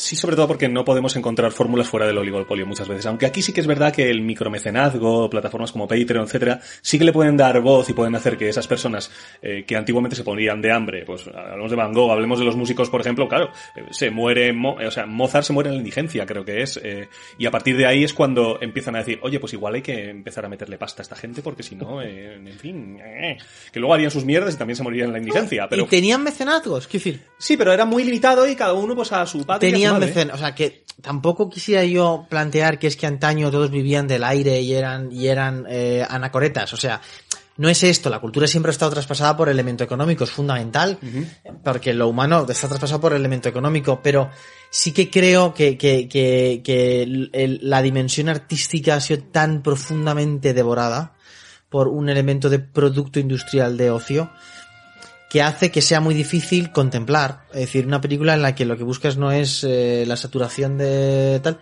sino contemplar. Eh, me parece que eso lo hace muy difícil. O sea, Bueno, pero esto- ¿cómo vamos a ir de esto? Yo no lo sé. Yo creo que O sea, esto no es cuando una- se hunda todo en el cambio de ciclo en el que estamos, Yo creo que no es una cuestión del, de cada tiempo, sino de que ahora es posible. De que ahora, Mm. cuando una, tú escribes una novela, sabes que, vamos, hay novelas que se escriben prácticamente en comité, decir, oye, que quiero Total. poner, que no. O en las películas dices, ¿dónde pongo mi alivio cómico? ¿Dónde pongo mi esto? ¿Dónde es. pongo, o sea, Sí, sí. unos guiones ya completamente de plantilla y cambiar los industrial. nombres es que es, industrial. Es que es industrial. Bueno, pues tal vez la voz que nos da Internet pueda hacernos eh, sacar productos que son muy necesarios, eh, de autores que no tienen por qué verse restringidos a estar dentro de ese oligopolio, y eh, conseguiremos algún día a lo mejor traer a alguno de ellos. Pero no me has dicho que Internet era el mal. ¿No Internet lo has dicho tú No, que es el mal. ¿No habíamos quedado en esto ya? Señor, señor Gavilán. Quiero decir, también hay, o sea, quiero decir, eh, está lo pop y lo otro es, yo creo que más lo de nicho, ¿no? Hay nichos, hay muchos nichos, nichos pequeños, pero yo creo que tienes que salir tú a buscarlos. O sea, no, tú vas a poner la tele, no te va a poner la última película de, yo Bueno, sé. bueno, pero ahí están para buscarlos. Es decir, Internet hace que el creador pueda tener una plataforma para que alguien escuche. de buscar. Esa es la idea. O sea, cada vez estamos más saturados de mucho. ¿Cómo encuentras algo diferente? Es muy difícil. Ese es el tema. Bueno, también estamos en esta posada para recomendar cosas, en fin, quién sabe. Bueno, para recomendar cosas y también para eh, tomar cañas eh, más algunas veces. Lo que nunca tenemos claro es quién narices va a pagar, quién va a pagar hoy. Pues mira, si la última vez pagaste tú, hagamos un Yo remake. quiero saber qué, yo quiero saber qué programa es este. Eh, ¿Qué número es? No. Todos lo sabemos, pero El último, el último que estamos. sí, claro. Bueno, pues... Venga, págala, págala. Págala, no, un pago, remake, un remake. Sí, sí, hagamos un remake del pago, sí, en esta hora. Que por cierto, eh, muchas gracias por escucharnos. Como siempre, hoy no os he dado la bienvenida, pero sí me despediré de vosotros. Así que hasta el próximo podcast. Un saludito, señor Gavilán. Saludos. Hasta siempre, señor Jueves. Chao. Cuídate, señor Heisenberg. Gracias. Que te den y te mueras de asco, señor Una cosita, Escofonte. Spotify tiene 4 millones de episodios de podcast. Estamos entre ellos. ¡Eh, sí! Y como siempre, un saludito, señor Do. Cuidaos mucho, comed escuchad cosas variadas, apoyad a aquellos autores que crean en internet y que os gusten. Y un abracito. Adiós, adiós.